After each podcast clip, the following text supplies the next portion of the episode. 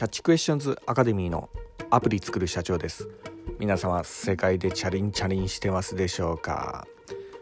えー、本日はですね、えー、ネットワークビジネスを、えー、行うにあたってまあアプリの開発とかも、えもちろん、え含まれますが、えまあブログにもあの通用するような、えーまあ、ことでもあるんですが、えー、ネガティブなタイトルの魅力というようなところでお話しさせていただきたいと思います。まあ、何事もあの、まあ、アプリを作るにあたってもアプリにはあの、まあ、タイトル、まあ、いわゆるアプリ名がこう必要であったりそれからブログの記事を書くにあたってもタイトルが必要であったりあとホームページの作成もそうですね、えー、タイトルがこう必要であったりとしますが、まあ、とにかくあの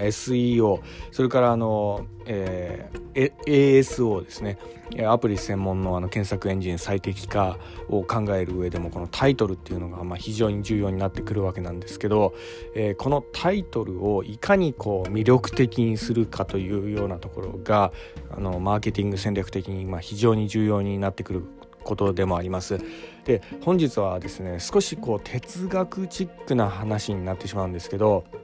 えー、お話しする内容としましてはですね、えー、一つあのマザー・テレサからあの引用させていただきたい言葉があります。それはですね、えー、愛の反対は憎しみではないというような言葉があるんですよね。でこれはあの愛の反対は無関心であるというような言葉なんですけど、えー、ここを少しちょっと引用させていただきまして、えー、実はですね、えー、ポジティブなタイトルの反対はネガティブなタイトルではないんです。えー、そうなんですね。無関心なタイトルっていうようなところでもあるあるんですけどここを一つ掘り下げてちょっと考えていただきますと実はですねあの愛と憎しみは表裏一体であると同じく、えー、ポジティブな言葉とネガティブな言葉っていうのはあの実は表裏一体なんですね。まあ、何があの共通点どこに共通点があるかと言いますと、えー、それはあの共にこう感情を動かしているっていうようなところなんです。こう考えていただければあのよくわかると思うんですけど、えー、まあ、好きも嫌いもまあほぼ同じみたいなあの、まあ、有名な言葉はありますけどこのネガティブな言葉にはですね、えー、これもしかしたらなんですけどポジティブ以上に心がこう動かされるようなあのそういった印象がこう秘めてるんですね。でまあなんでこういうことが言えるかっていうとですねこれはあのまあいろいろなあのマーケティングとかそれからまあ生物学のあのまあ歴史とかにもちょっと関係してるかもしれないんですけど、まあ、の人類の、えー、歴史がまあ、いわゆる原始時代からこう考えるとこの現代なんてものはここ数百年の歴史でしか過ぎないんですね。あのちょんまげとかこう来てからこう今の現代の明治維新を経て今現在のこの近代化のこの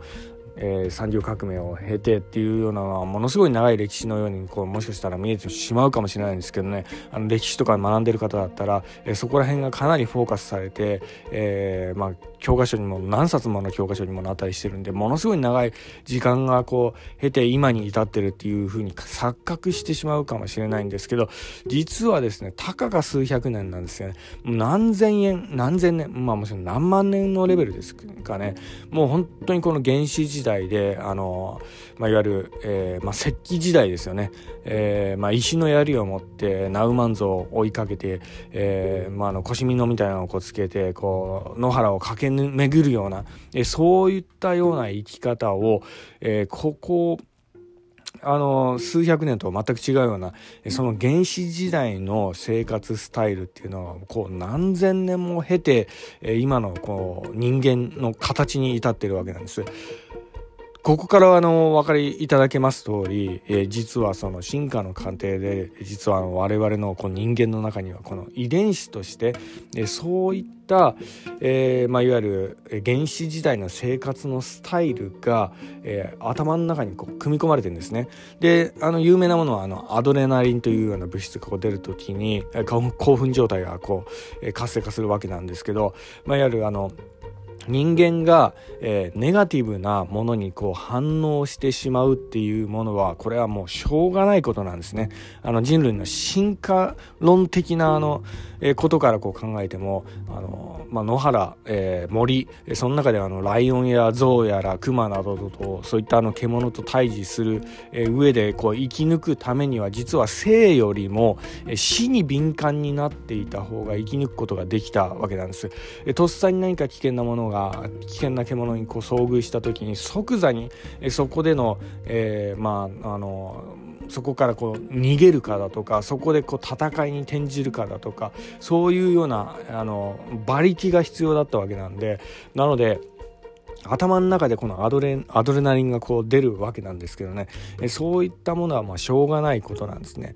で、えー、ちょっと本題にも戻りますが、えー、なので、えー、ここの、えまあ、人のこの生活スタイルの、えまあ、いわゆるあの、まあ、遺伝子の中に組み込まれているこの定めにこう従うためにもこの実はなんですけどタイトルっていったものはですね、えー、安あの安全なものを訴えるより少し危険な危なさそうなニュアンスをニュアンスに響かせた方が、えー、めあのー、注目してもらえるんです。そうなんです。なので、まあ、ちょっとね本日お話しすることに関してはあの邪道なことかもしれないんですがただですねこういうのはあのあまりあの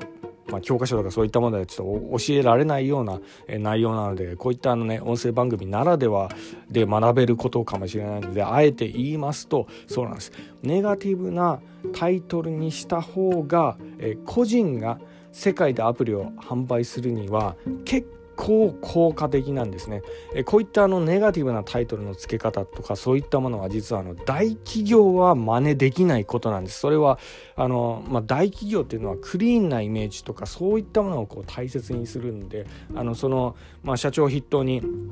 その社員のあの生活とか守らなければならないとかそういったものがあるんでなのでやはりですね安牌を狙ってくるタイトルの付け方をしてくるんですねなので個人が戦うには大企業と戦うにはですねやはりそういったネガティブな路線で訴えた方があの大企業は真似できないスタイルでこう戦うことができるんでいわゆるあのニッチな層にこう響かせることができるんです。で私のあのアップストアとかで今販売させていただいてるアプリとかその類は実はですねこのあのテクニックをちょっと使ってるとこがあるんですね。まあ、もしあのご興味があったらあのあ売り方のあの一つの、えーまあ、参考として見てもらえたらと思うんですけどそうなんです。例えばなんですけど、まあ、あのえー、まあ、私のあの、まあ、嬉しずのアプリの中であのリモート関連のアプリとかがあるんですけどね。で単純にこうリモートで何か操作できますとかテレビとかあの、まあ、一つあのビデオをこうリモートで操作できるとか、えー、そういったあのアプリがあるんですけど、えー、それはですね、えー、単純にあのリモコンになりますっていうような感じで訴えてるわけではないんですね、まあ、どういうふうにこう訴えているかっていうと、えー、リモートっていうよりも操るっていう印象を与えるようなあのやり方でスクリーンショットをこうやってるんです。まあ、これもあのいわゆる少しちょっとトリッキーなところでもありますが少し危険なあのあのニュアンスを、まあ、そういったものをこう匂わせているようなとこがあるんですね。まあ、いわゆるリモ単なるリモコンではなくて、えー、一つこうハックするような、え、そういうようなニュアンスでちょっと売り出してしてるところがあるんですね。まあ、こういったところはあの一つのま個性にもなるかなとは思うので、まあ、参考にしてもらえたらと思います。ただあの注意が必要なのはこの,、えー、あのキャッチフレーズとかそういったものをやりすぎるとあの審査であの弾かれることもありますんで私も結構弾かれたりしましたんでやりすぎてね。あの結構ね今あのアップストアとかであの通すのってここら辺結構厳しくなってきてるんで今あのやりすぎると通りにくくなるかもしれないんでその辺はあのご注意いただければと思います。あとですねあまりにも刺激的なあのタイトルにすると、えー、アップルの審査がより厳しくなるっていうようなこともありあのなかなかの審査通らないどころか、え、その内部のあの機能とかものすごく厳重にチェックされたりしてあの通過の審査の通過の時間がよりかかってしまうっていうようなとこもあるかもしれないんでね、えー、そこら辺はあのぜひご自身の